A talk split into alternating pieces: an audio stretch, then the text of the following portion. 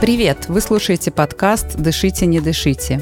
Здесь мы помогаем врачам и пациентам находить общий язык, договариваться, строить отношения с уважением и доверием.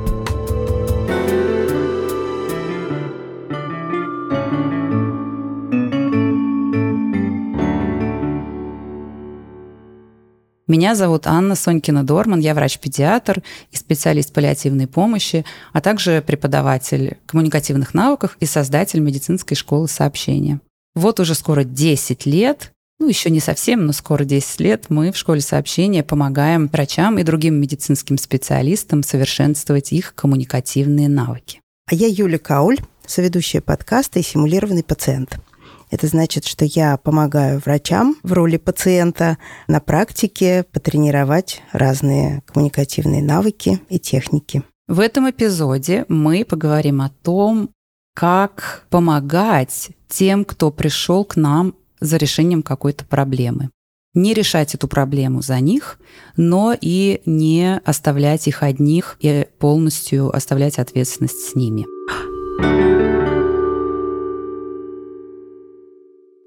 Я побаиваюсь. Идеальная клиника там, где меня нет. Такие врачи, мне кажется, у нас работать не могут и не должны. Никакого обследования, никакого плана решения проблемы. Вот видите, как бы рак пропустили у человека.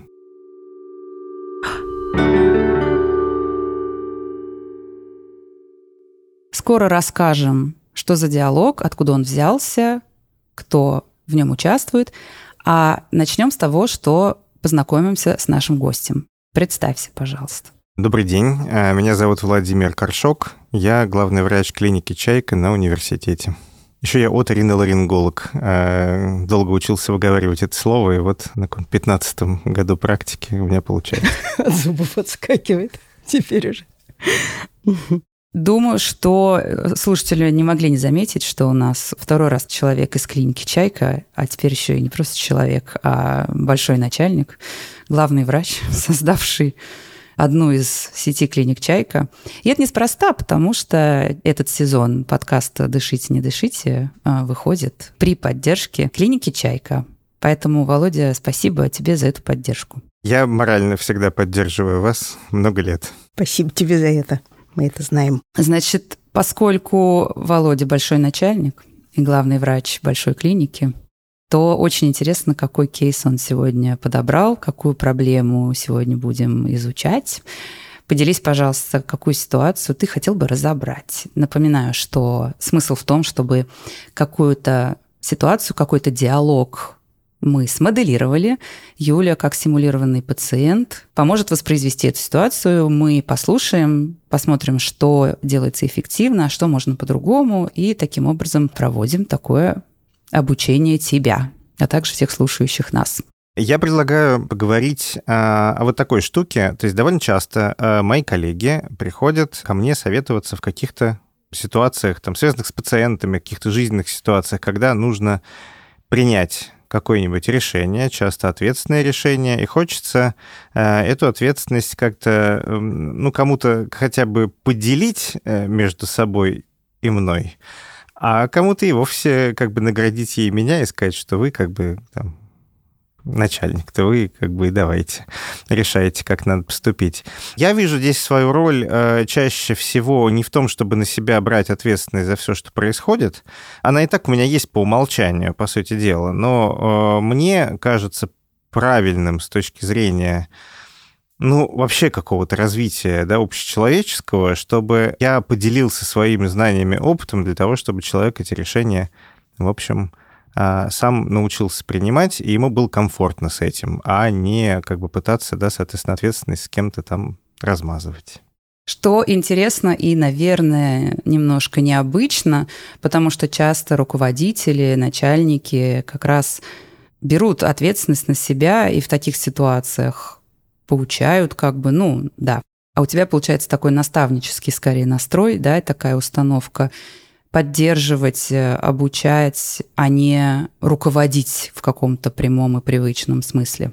То есть медсестра или ассистент или врач приходит с какой-то проблемой и решите за меня эту проблему, а тебе не хочется за них решать, тебе хочется, может быть, как-то помочь, поддержать, но... Дело не в не хочется. Импульс-то первый как раз все сделать самому. Это всегда. То есть я как бы долго тренировался сдерживать в себе этот импульс, потому что с точки зрения будущего, с точки зрения развития, э, идеальная клиника там, где меня нет, где как бы все люди научились взаимодействовать друг с другом и с пациентами так, что им не нужно ни с кем э, вот эту ответственность э, разделять, что они ее с радостью принимают, даже они знают, что они могут ошибиться, и даже если они знают, что могут ошибиться довольно существенно, то есть это может даже вызвать какие-то последствия. Но это наша жизнь, мы все как бы делаем ошибки так или иначе, и мне кажется, что моя роль в том, чтобы создать комфортную какую-то атмосферу, чтобы люди сами принимали решения и были с этим счастливы, и могли ошибаться, да. И могли ошибаться. Это похоже на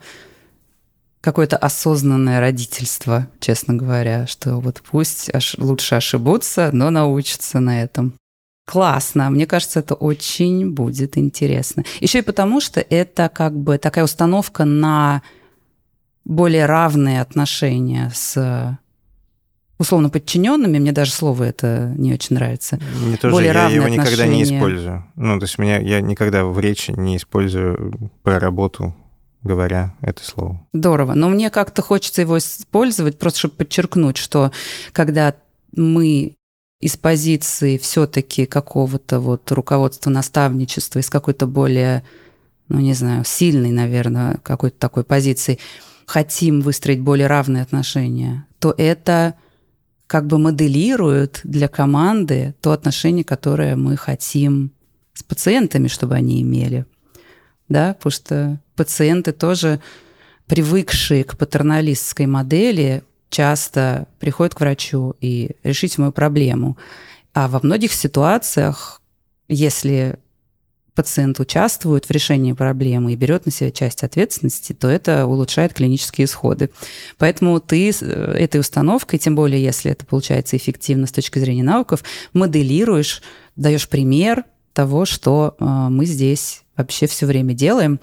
А обидно это говорить, потому что мы занимаемся таким вот Эм, формальным обучением, и тем не менее мы знаем из разных исследований, что на поведение людей влияет больше всего поведение других людей, окружающих их, а не что-то, чему они научились в классе, слушая подкасты, читая книжки. Поэтому то, что ты делаешь, конечно, это гораздо больше влияет на наш мир, чем то, что делаем мы. Спасибо тебе за это большое. Итак, давай создадим конкретную ситуацию, что за член твоей команды пришел к себе с какой такой проблемой. Я, можно сделаю ремарку перед тем, как мы попытаемся придумать какую-то конкретную штуку? Мы сейчас будем импровизировать с ней. Вот, но я, как бы, кажется, сейчас, вот когда мы уже, э, собственно говоря, в процессе записи, я понял челлендж этой ситуации. Челлендж этой ситуации в том, что часто, э, когда ты ведешь такой диалог э, вот с коллегой или с пациентом, то если его провести как-то не слишком удачно, то э, этот человек подумает, что ты просто не хочешь заниматься его проблемой, что ты как бы просто, тебе не, нет дела. А челлендж в том, чтобы это не э, выглядело таким образом, потому что это на самом деле не тот совершенно месседж. Не месседж типа ты как бы сам реши свою проблему, а меня тут вообще оставь в покое. Месседж в том, что давай мы попробуем с тобой э, улучшить твой комфорт в принятии этих решений. Тебе потом будет лучше лучше работать и лучше это сам. Давай попробуем что-то поменять в твоем поведении. Э, не поведении, да, а, ну вообще в mindset е, наверное, mindset, как это по-отечески. В твоем мышлении, мышлении в твоем да, да. Э, decision making, вот процессе принятия решений как бы нет такого одного решений, слова да, да. в русском. Мне, мне так нравится. Как бы способность к принятию решений. И что тоже перекликается с консультированием пациентов, да, если неаккуратно попробовать разделить с пациентом ответственность, э, может произойти как бы обратная история пациенту. Кажется, он чувствует, и мы очень часто на курсах это видим, что врачи, которые хотят уйти от патернализма и построить более равные партнерские отношения, таким образом предлагают пациенту варианты лечения, что создается ощущение, что врач не хочет решать проблему, а просто вот перекладывает полностью эту ответственность на пациента. Так что это все очень перекликается, что неспроста я говорю, потому что все это везде в нашей жизни возможно применять, и принципы все те же самые. Итак, конкретная ситуация какая будет? Приходит доктор и говорит, я заметил э, ошибку у другого доктора. Он пропустил какую-нибудь плохую ситуацию. Сделайте с этим что-нибудь. Супер. Сделайте, именно сделайте с этим что-нибудь. Да, но я вам сказал, дальше вы как бы, ну, то есть обычно как приходит. Слушайте, смотрите, вот почитайте карту, смотрите, какое безобразие происходит у нас тут в клинике. Вот видите, как бы рак пропустили у человека. Угу. А если мы сделаем так, что это имеет отношение к работе этого доктора, потому что ты же хочешь, чтобы это Но было пациент к нему пришел. Он, решений. пациент пришел к нему, Супер, и он да. как бы сильно расходится в э, мнении о том, что было раньше с другим доктором. Вот, ну и как бы сам, в общем, сам не проявляет инициативы, чтобы с тем доктором покоммуницировать. Сейчас пациент приходил к нашему доктору, к тому доктору, который, да, вот с нами сегодня сидит в студии. Мгм. Вот. У него э, очевидная медицинская проблема. Ну, пусть это будет прям э, онкологическая болезнь, опухоль у него. Да. Да. Доктор сейчас в этом уверен, и он говорит, что полгода назад он, по сути, по записям, был у коллеги. Ему сделали какой-то не совсем оптимальный набор исследований, но при этом, как бы исходя из того, что там было, очевидно, его нужно было обследовать по-другому и выявить это тогда. А, и это безобразие. Как мы это делаем, еще раз повторю, разыграем какой-то фрагмент, я остановлю, где мне покажется уже интересно, есть что проанализировать. Задачу мы уже поставили, да, задача не решать за доктора, а помочь в принятии решения совместного. То есть не принимать решение, но и не перекладывать полностью ответственность на доктора. И как доктора нашего сегодняшнего зовут. Тамара. Итак, мы готовы начинать э, первую нашу симуляцию, мы готовы начинать разыгрывать. Поехали.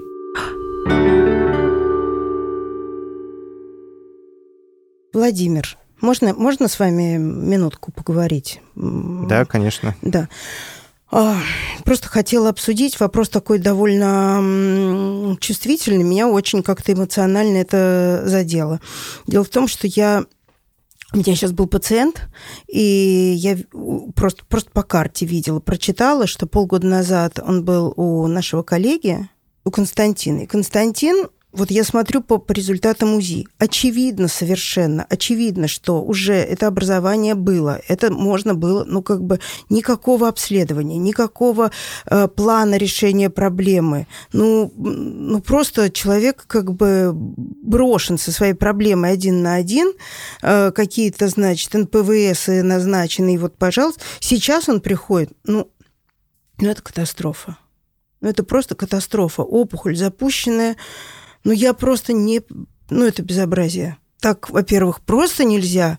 Такие врачи, мне кажется, у нас работать не могут и не должны. Ну, как просто хочу ваше внимание на это обратить и, ну, как-то э, разберитесь, пожалуйста, как-то с этим. И, ну, что-то надо с этим делать. Это, это просто безобразие мягко говоря. Это, это ну, я просто в шоке. Тамар, я вижу, вы как-то прям э, разволновались. Я Да. правильно понимаю, что сейчас у вас был пациент, а, у которого явно онкологическая какая-то проблема, Да, и полгода назад вы считаете, что она у него уже была. и Она вы, и была. вы еще сейчас, только сейчас, в общем, с ним об этом поговорили. он сейчас уже знает, что у него Он рак. сейчас знает. Он окей. сейчас знает, да. Вот, но меня просто поразило, что полгода назад можно было человеку помочь.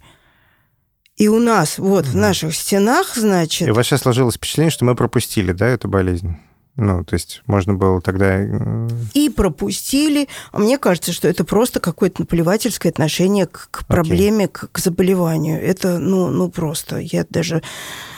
Ну, я считаю, вы должны об этом знать Мгм. и, и что-то с этим сделать, как-то разобраться. Как пациент себя чувствует? Он сейчас... Нет, ну он ушел уже, он уже ушел. э, Ну, Я в его эмоциональном... э, В как бы, эмоциональном? плане. Ну, он просто побывал уже у других специалистов за это время. Вот он сказал, что он Мгм. месяц назад был, еще у другого. То есть мне не пришлось, слава богу, со- со- сообщать ему, да, вот Мгм. этот вот диагноз, э, что э, онкология, и уже в таком виде, что, э, ну, просто человека очень жалко. Нет, он вообще в целом, не знаю, нет, он так ничего, вроде ничего. Но... Окей. А ну, то есть он Константином- не претензий, претензий никаких он не как бы не высказывал, жалобы он не собирается писать. Но это моя личная вот как бы инициатива. Я считаю, что это ну ужас, ужас просто. Окей. Вы будете его дальше курировать? Как вы с ним договорились? Мы договорились, что он придет ко мне еще, Окей. да, да. Ну, и вообще я попросила его тоже держать меня в курсе, потому что а я, я вот не могу, например, у меня душа болит за пациентов, я не могу так вот отпустить, и как он там, что. Мне, мне важно отслеживать, мы договорились, да. Мгм. Окей, супер. А с Константином вы говорили уже на эту тему? Знает ли он про то, что Нет. произошло? Нет, я, ну, как я ему это скажу? Нет. Поговорите вы, пожалуйста, с ним, я как бы рассчитываю, что это вы, ну, как главный врач, как... Я правильно понимаю, что вы ожидаете, что я разберусь и какие-то Конечно. там с его главным врачом и с ним... Его главным да? врачом и с ним, и вообще это так, так оставлять нельзя, конечно. Хорошо. А как вы смотрите насчет того, чтобы просто с Константином-то поговорить? Дело важное, и, на мой взгляд, можно было бы прям публично это сделать. Без обвинений, но просто сказать, что вот такая ситуация произошла. Давайте разберемся с ней, пожалуйста. Что Ну, вы думаете об этом? Ну, нет, что-то мне, наверное, некомфортно как-то с ним будет говорить, как-то я... Нет, ну что я ему вот подойду и скажу, э, я тут у вас прочитала в, карте у пациента. Ну, нет, ну мне... Нет, ну... Нет, ну он вообще тут так давно работает, он старше меня, он как, ну как я ему это... Ну, смотрите, то есть э, мог бы я поговорить там через его главного врача с ним? Да, вот так Ну, э, наверное, да. Но как бы вопрос, чего мы хотим добиться, да, здесь. Э, Константин не единственный человек, который может попасть в такую ситуацию. Я пока не понимаю, была ли это прям ошибка или там что-то пошло не так. Мы до конца, я так понимаю, с вами не знаем вот обстоятельств того, что произошло полгода назад. Пациент себя как-то повел, не совсем так они договорились, коммуникативно что-то произошло, или там, не, не знаю, надо здесь действительно разобраться. На мой взгляд, для общей пользы а, было бы полезно эту ситуацию осветить публично, но без оценок. Как вы ну, смотрите? ну, ну, Ко мне ну, пришел пациент, Может, вот вы так вот и сделаете публично как-то это, можете осветить, потому что я, ну, я даже не знаю. Мне кажется, он меня просто не может... кажется ли вам, что если это сделаю я, то это будет оценка сама по себе, публикация вот такой штуки? Вы же пациентом занимаетесь. И, Ну, вы главный э, врач все-таки. А какой вы видели бы э, результат вот этого взаимодействия для вас э, наилучший? Как вам кажется, как надо поступить? Моего взаимодействия с Константином? Ну, я имею в виду, что вот у нас возникла ситуация. Есть подозрение, что была совершена ошибка. Мы сейчас точно этого не знаем, Ошибка но у нас и есть... вообще какое-то наплевательское Да, отношение. и, ну, вот как-то, да, соответственно, то есть э, какое-то произошло взаимодействие с пациентом не эталонное, так мягко говоря, да? Мягко говоря, да. Не, ну а вы кто как, вы я как ему? видите развитие этой всей ситуации? Что должно произойти после того, как мы э, что-то предпримем? Ну, это вы главный врач, и у, и у клиники Константин есть главный врач. Вы, наверное, как-то решите. И вот здесь давайте остановим. Как ощущение, Владимир? Привычные, привычные.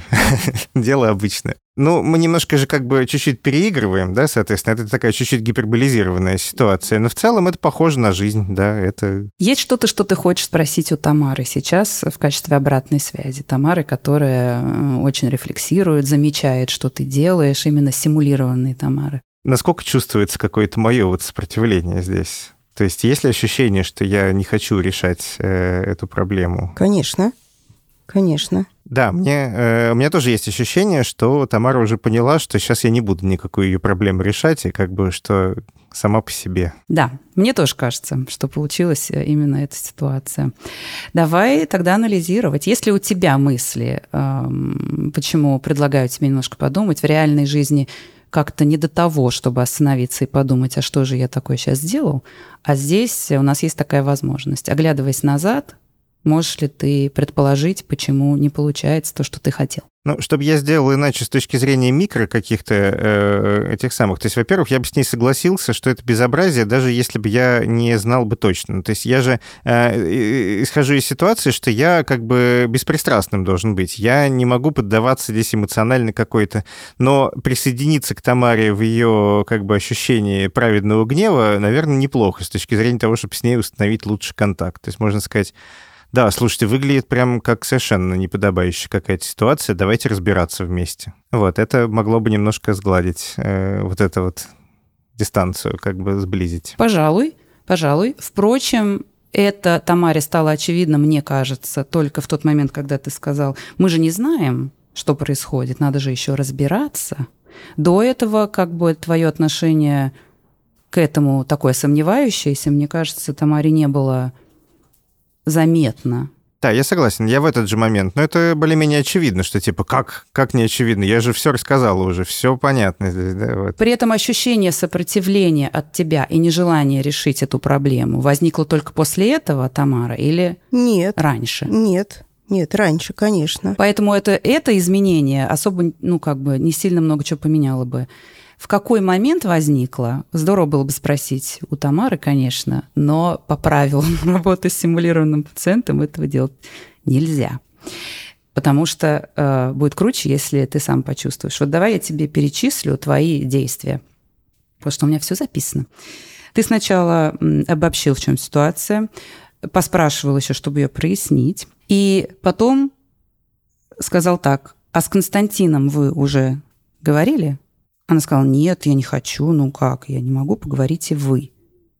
И потом ты такой, то есть вы ожидаете, что я разберусь. Вот, Тамара, где в этом фрагменте, или, может быть, позже, возникло ощущение, что главный врач Владимир не хочет мне помогать с этой ситуацией. Ну, наверное, вот при, при словах, то есть вы э, надеетесь или рассчитываете, что я разберусь, тут я чувствую, что это так звучит, да. Да, скорее всего, в этот момент мысли, типа, не надо было приходить вообще, что я вот... вот но, зачем но рассказал? Но я, наде... но я еще надеюсь, что это как-то я своим эмоциональным напором как-то еще передавите. Да. Конечно, я хочу обратить внимание вот в этом эпизоде на именно то, как начинать, потому что ты сделал много полезных действий, которые, мне кажется, эффективнее было сделать просто в другой последовательности. Наши слушатели уже заметили, наверное, что многое в том, что мы делаем, просто про то, чтобы поменять местами. Поэтому да, Тамара чувствует в этот момент ничего-ничего, мы там дальше еще я сейчас уговорю, но ощущение вот это какое-то уже здесь начинается. И мне кажется, с точки зрения просто того, что я знаю про эти процессы, что вот это предложение, а с Константином вы уже говорили, это уже начало не самого эффективного пути здесь. Почему? Я прям почувствовал, да. А ты понимаешь, почему? А, ну, потому что этот вывод э, в идеале Тамара должна сделать сама. Не, не я должен как бы ей предложить поговорить, а она должна сама до этого догадаться. Не даже догадаться, она, она-то догадывается, что это было бы, возможно, полезно. Просто это очень неприятный разговор, поэтому она этого не хочет. Э, вот. А было бы идеально, если бы она пришла к этому решению в процессе нашего диалога. Может, и не догадывается на самом деле. Может, у нее и не было вообще идеи такой в голове. Кстати, можем проверить, Тамара. Мне кажется, не знаю, судя по дальнейшим реакциям, я могу такое предположить. Да-да-да, мне кажется, что это естественно со всякой трудностью такой идти к начальству. То есть такое вот предложение, как вопрос сформулированное, предполагает, что это решение естественное. А вы с Константином-то уже поговорили? Как бы за скобками остается то, что вообще-то это было бы хорошей идеей. Вы уже сделали эту хорошую идею или нет? И неважно, она уже думала об этом, но почему-то не хочет, или даже не думала об этом, у нее это вызывает сопротивление, потому что это как бы тобой уже озвученное решение. Ты такой дал ей эту идею, она такая, блин, это как-то вообще вообще не укладывается в мое представление о том, как проблемы должны решаться. То есть он как-то вообще из ниоткуда возник этот вопрос и нарушает как-то то взаимодействие и то равное какое-то тот диалог за счет того, что вот он такой вылезло, как решение, которое хорошо бы, чтобы у вас вместе возникло. При этом мне кажется, что ты сделал кое-что очень эффективное, но гораздо позже, когда она уже прямо завелась и чувствует, что ей надо ну, я хотела сказать, что ей надо как-то тебя уговорить и тебя заставить, но на самом деле она скорее хочет ну, себя снять, она так хочет э, уйти, чтобы на ней больше ничего не оставалось, то есть как-то, чтобы ты от нее отстал. Странно получается, да? Ей кажется, она не хочет решать твою проблему, при этом хочет, чтобы ты от нее отстал. Сложные такие эмоции. Так вот, что это ты сделал, что это, само... это, это очень жизненно. Так оно и происходит ровно, да. Да.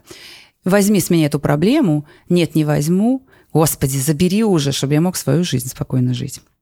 И вот это действие, которое само по себе эффективно, но поскольку оно довольно поздно пришло, мне кажется, мне хочется на него обратить внимание. Это когда ты начал обращаться к тому, что вопрос в том, чего мы хотим добиться. Или вы какого результата хотите от этой ситуации. Потому что это как раз обращает ее внимание на какой-то общий именно результат. Тут дело такое. Когда человек приходит к нам с какой-то проблемой, мы склонны начинать эту проблему за человека решать. А если мы хотим помочь эту проблему решить, а не решить за человека самого, то очень помогает прояснить, а какая помощь все-таки нужна. Это очень много в корпоративной культуре, когда обучают менеджеров, там, руководителей разных уровней. Это прям часть э, этого процесса. Я не специалист в этом, но я знаю, потому что в связи с моей новой работой э, как-то нас заставляют этим всем заниматься. Ну, как заставляют? Нет, ничего не заставляют, все очень дружелюбно.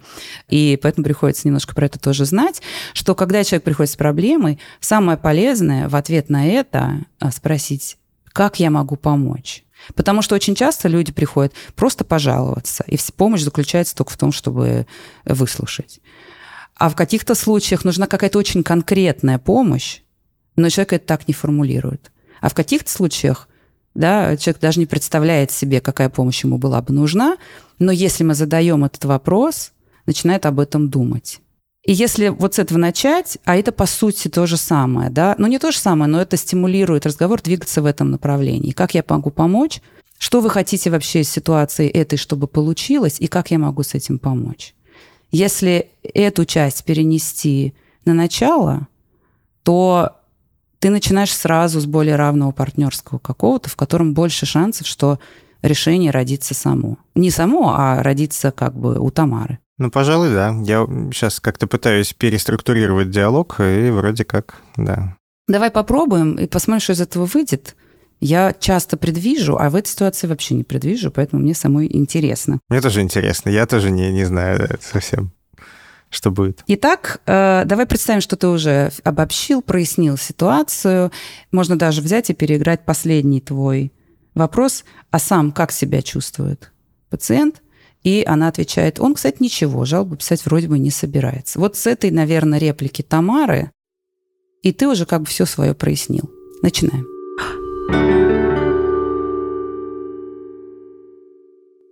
Да он, знаете, кстати, и ничего вполне я даже удивилась. Он так. Но, во всяком случае, негатива никакого я не увидела. Жалобу писать не собирается. Уже хорошо. Ну, жалоба, ладно. Главное, что он ничего, потому что ему путь долгий предстоит. Надо, чтобы он И тяжелый. Был. И да. тяжелый, да. Как вы думаете, что я сейчас могу для вас сделать, и что, как я могу в этой ситуации помочь вам? Мне? Угу. Ну, мне как, что? Я просто думала, что, ну, вот с Константином Тамара, давайте так спрошу. Как вы думаете, да. думали ли вы уже об этом? Каков, с вашей точки зрения, был бы лучший э, какой-то итог разрешения этой ситуации? Вот у нас есть медицинская ошибка.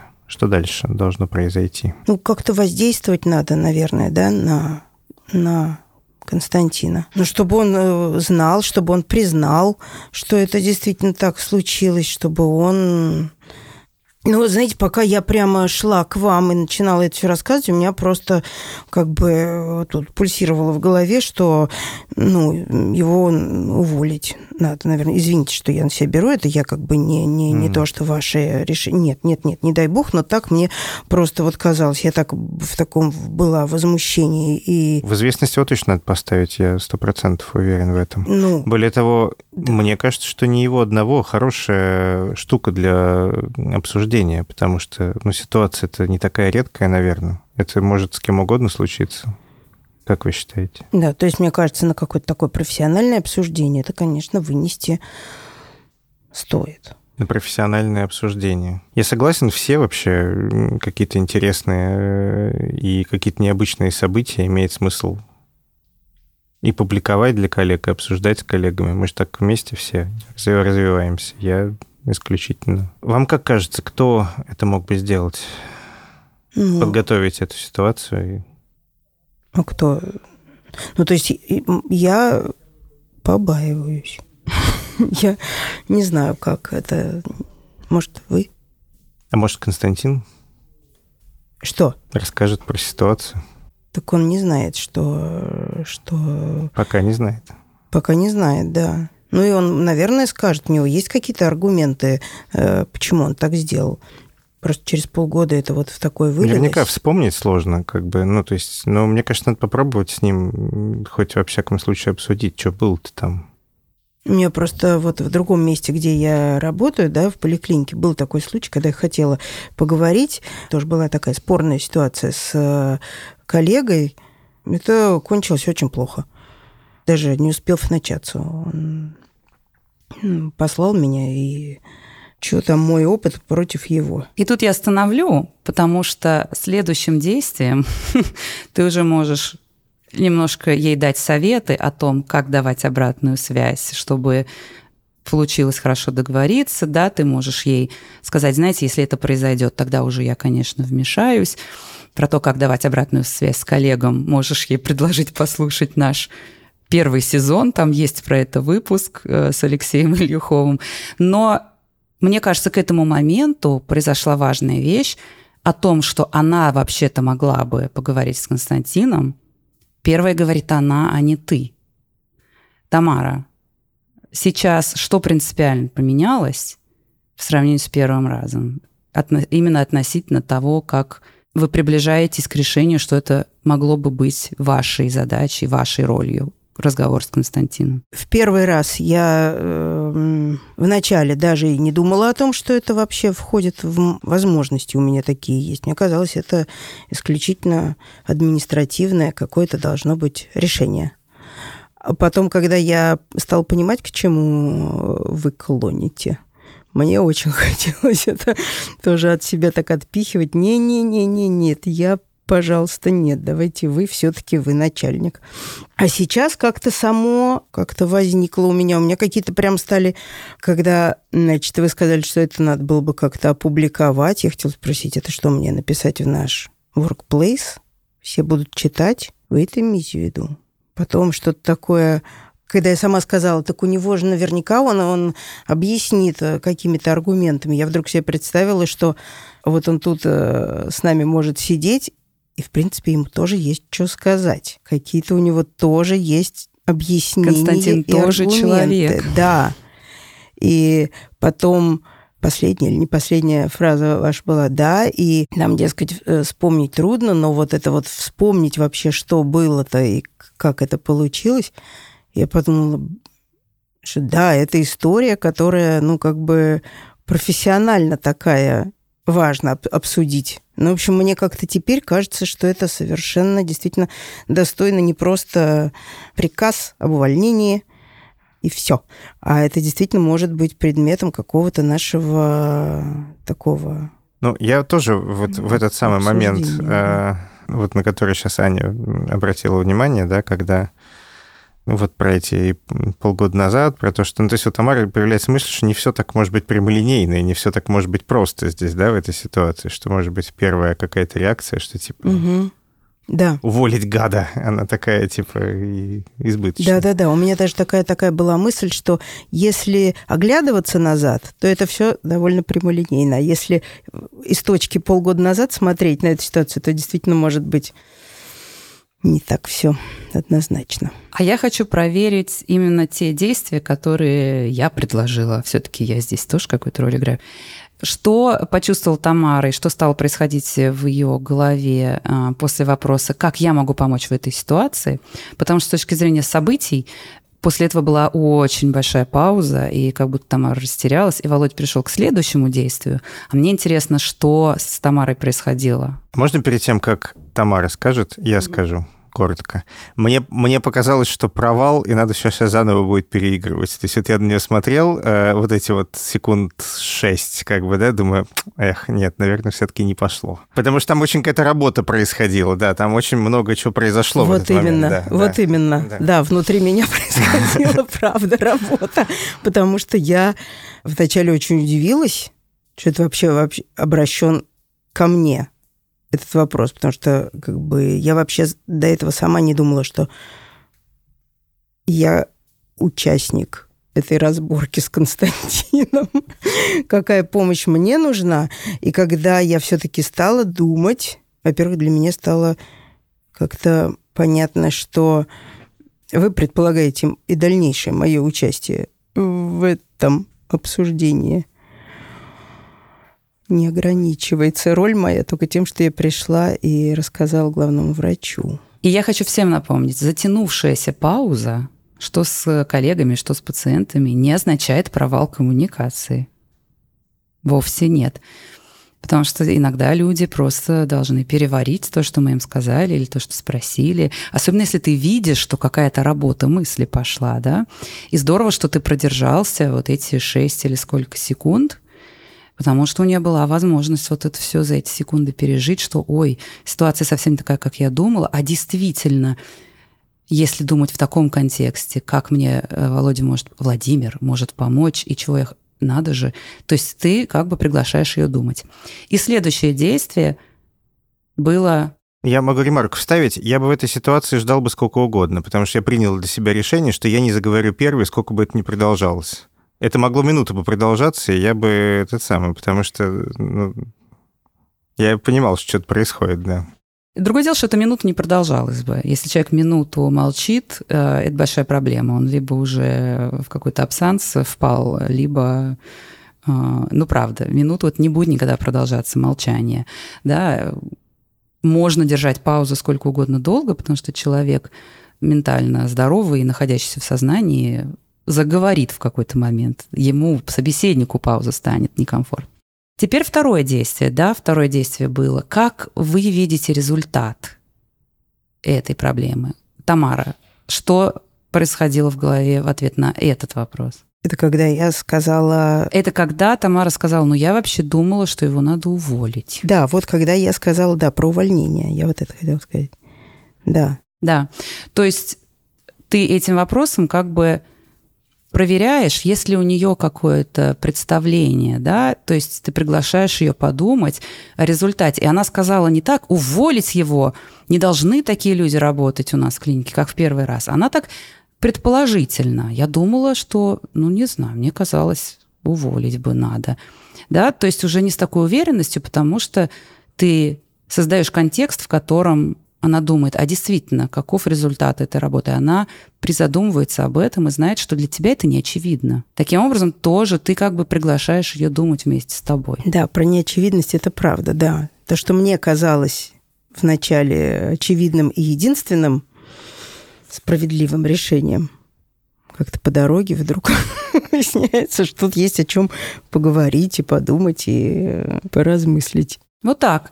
Если, как всегда, переносить на другие ситуации на жизнь, то это много где можно использовать. Да? Люди приходят к нам, говорят о какой-то проблеме, мы склонны часто быстренько решать и придумывать, как мы эту проблему можем разрулить а часто очень помогает. Или записывать в ежедневник в страницу дела, которые никогда не будут сделаны. И сказать, да-да, конечно, да, да, ага, окей, да, спасибо, ну, да, разберемся. Ну, да. Да. В общем, это можно использовать много где. Совершенно точно вообще вот в этом корпоративном контексте.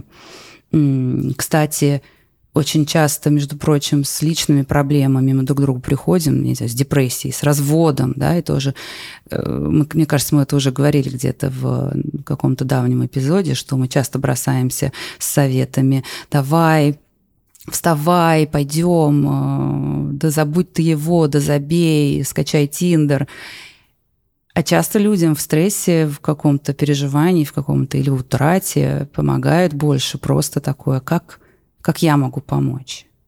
Не бросаться помогать, а спрашивать, как я могу помочь. Не бросаться решать за человека, а спрашивать, как я могу помочь, давай решим вместе, какая моя роль может быть в твоей в решении твоей проблемы. И у меня есть еще один маленький комментарий. Я думаю, что ты имел в виду именно то, что я тоже хотела бы.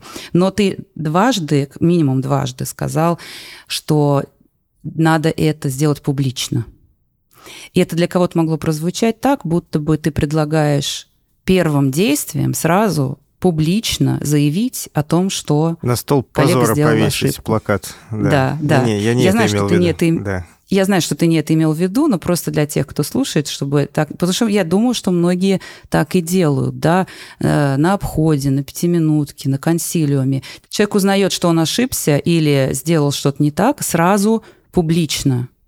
Вот. Э, и, конечно, друзья, коллеги, в любой ситуации, где кто-то что-то не так сделал, ошибся, он заслуживает того, чтобы приватно, келейно, так сказать, ему один на один в безопасные обстановке, где у него есть возможность удивиться, расстроиться, разозлиться, пооправдываться и так далее. То есть не сразу на скамью подсудимых, а сначала адвокат пришел к тебе в камеру или в специальную переговорную комнату и один на один. Ну, что делать? Какие времена? Такие и примеры. Все так. Я, я, разумеется, имел в виду, что это надо сначала обсудить с ним, возможно, даже сделать какие-то выводы. А по поводу публичности, это вообще не про оценку ситуации, наоборот. То есть мы максимально призываем, а, если мы публикуем как бы нечто, а, ну, то есть какую-то информацию о событии случившемся, лучше публиковать только факты, вообще без каких-то оценок. То есть не надо писать у человека полгода он ходил с раком, это ужасно. Вот это ужасно, это личное совершенно, здесь ни к чему. Полгода назад человеку сделали УЗИ, нашли образование, дали Э, никакого обследования не произошло э, по причинам, которые мы там может быть, еще выясним, э, или вообще не надо, просто не произошло, как бы, да, соответственно, через полгода у него опухоль уже разрослась, и теперь создает существенную угрозу его здоровью или жизни. Или даже еще более широко у нас будет встреча о том, почему, какие могут быть причины для поздней диагностики серьезных заболеваний. В широком смысле и э, говорить об организационных аспектах, говорить о потому что причины этого могли быть абсолютно организационные. Я сейчас здесь, в Штатах, мне очень это интересно. Мы занимаемся всяким вот глобальным здравоохранением, и здесь очень сейчас много говорят о таком предмете, как implementation science и quality improvement. Это про то, что если смотреть на системы здравоохранения э, медицинские, то исследования показывают, что очень многое из того, что уже доказано, что это эффективно, не делается даже в странах как бы с высоким доходом и с э, очень развитой медициной. По часто очень маленьким каким-то поправимым организационным причинам. Не потому, что врачи не знают, как правильно делать, или медсестры не умеют, или там администраторы ничему не учились. Вот у нас сейчас очень, может быть, сейчас уже нет, но долгое время все доказательная, доказательная медицина, главное пойти к доказательному доктору. Так вот, даже в самых развитых системах то, что доказано эффективно, и врач знает, что это доказано, может не происходить с пациентом по причинам организационным. Операционная находится слишком далеко от рентген-кабинета, я не знаю. Э, телефон ломается, и медсестра не дозванивается до реанимационной бригады. Ну, какие-то такие вещи. Слишком долгие смены, врач устал, и пропустил, не заметил. Зависла система, не сделал правильное направление. То есть потенциально бедный Константин вообще мог стать заложником какой-то такой ситуации. И мог бы быть такой общий разговор, в котором очень классное просвещение про не только медицинские доказательства, но и про системы. И Константин как доброволец говорит, вот, кстати, со мной недавно произошло, э, вот, э, учитесь на моих ошибках. Э, и, кстати, я думаю, что из этого надо сделать вывод какой-нибудь, типа, надо починить компьютеры, или надо сделать смены покороче, или надо сделать консультации подлиннее, в общем, что-то такое. Тогда давайте на этом закончим. А, мне было очень интересно, а главное, непредсказуемо было. Мне не вполне понятно, что произойдет, мне было не вполне понятно, что я предложу. И э, я не уверена, что Юля всю дорогу понимала, к чему я приведу. А значит, все было очень э, искренне у нас. Я надеюсь, что все это почувствовали. Володь, спасибо большое, что пришел и предложил такой интересный случай, что мы его все-таки смоделировали, сочинили. Юля, спасибо за то, что решилась симулировать врача, не будучи врачом. Кстати, получилось у тебя прекрасно. Такая заботливая Тамара, сердце у нее разрывается. Вот как бы, да, говорят, что м- стучат начальству только какие-то стукачи мерзкие. А вот э, человек... Из значит, лучших э, побуждений. Из конечно, лучших. потому что сердце болит за пациента, да, и это очень-очень понятно, и очень мы одобряем и всячески приветствуем. Спасибо, было, правда, очень интересно переиграть какую-то сам, потому что в жизни невозможно это сделать второй раз. Это очень ценно. А, ну и да, я обязательно... Мне нужно вот сегодня вечерком посидеть с чашечкой чая, еще порефлексировать на эту тему. Я думаю, что я многому научусь за сегодня. Спасибо большое. Мне тоже очень понравилось, было очень интересно.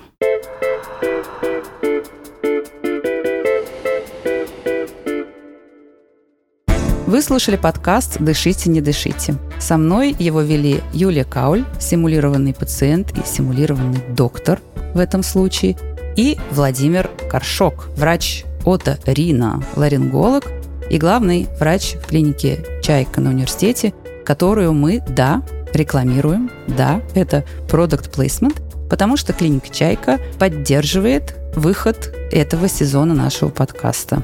Над выпуском работали редактор Дарья Чучалова, звукорежиссер Михаил Васильев и шоураннер Альберт Ольховиков. Слушайте нас, пожалуйста, на всех доступных площадках, делитесь с друзьями, ставьте лайки, отставляйте отзывы, звездочки нажимаете. Это поможет другим слушателям о нас узнать. Кроме этого, можете подписаться на наш телеграм-канал. Мы рассказываем там о курсах, разных мероприятиях, скидках на эти курсы. Ссылка на телеграм-канал будет в описании подкаста. Кроме этого, вы можете помочь нам немножечко финансово, потому что клиника «Чайка» тоже не все может сделать для нас. У нас есть страница на Boosty, где можно разово или оформить даже подписку и поддержать нас, чтобы мы продолжали делать и не только второй, а может быть и третий сезон, и оставались с вами. Ссылка на Boosty тоже будет в описании. Пока. Спасибо. Пока.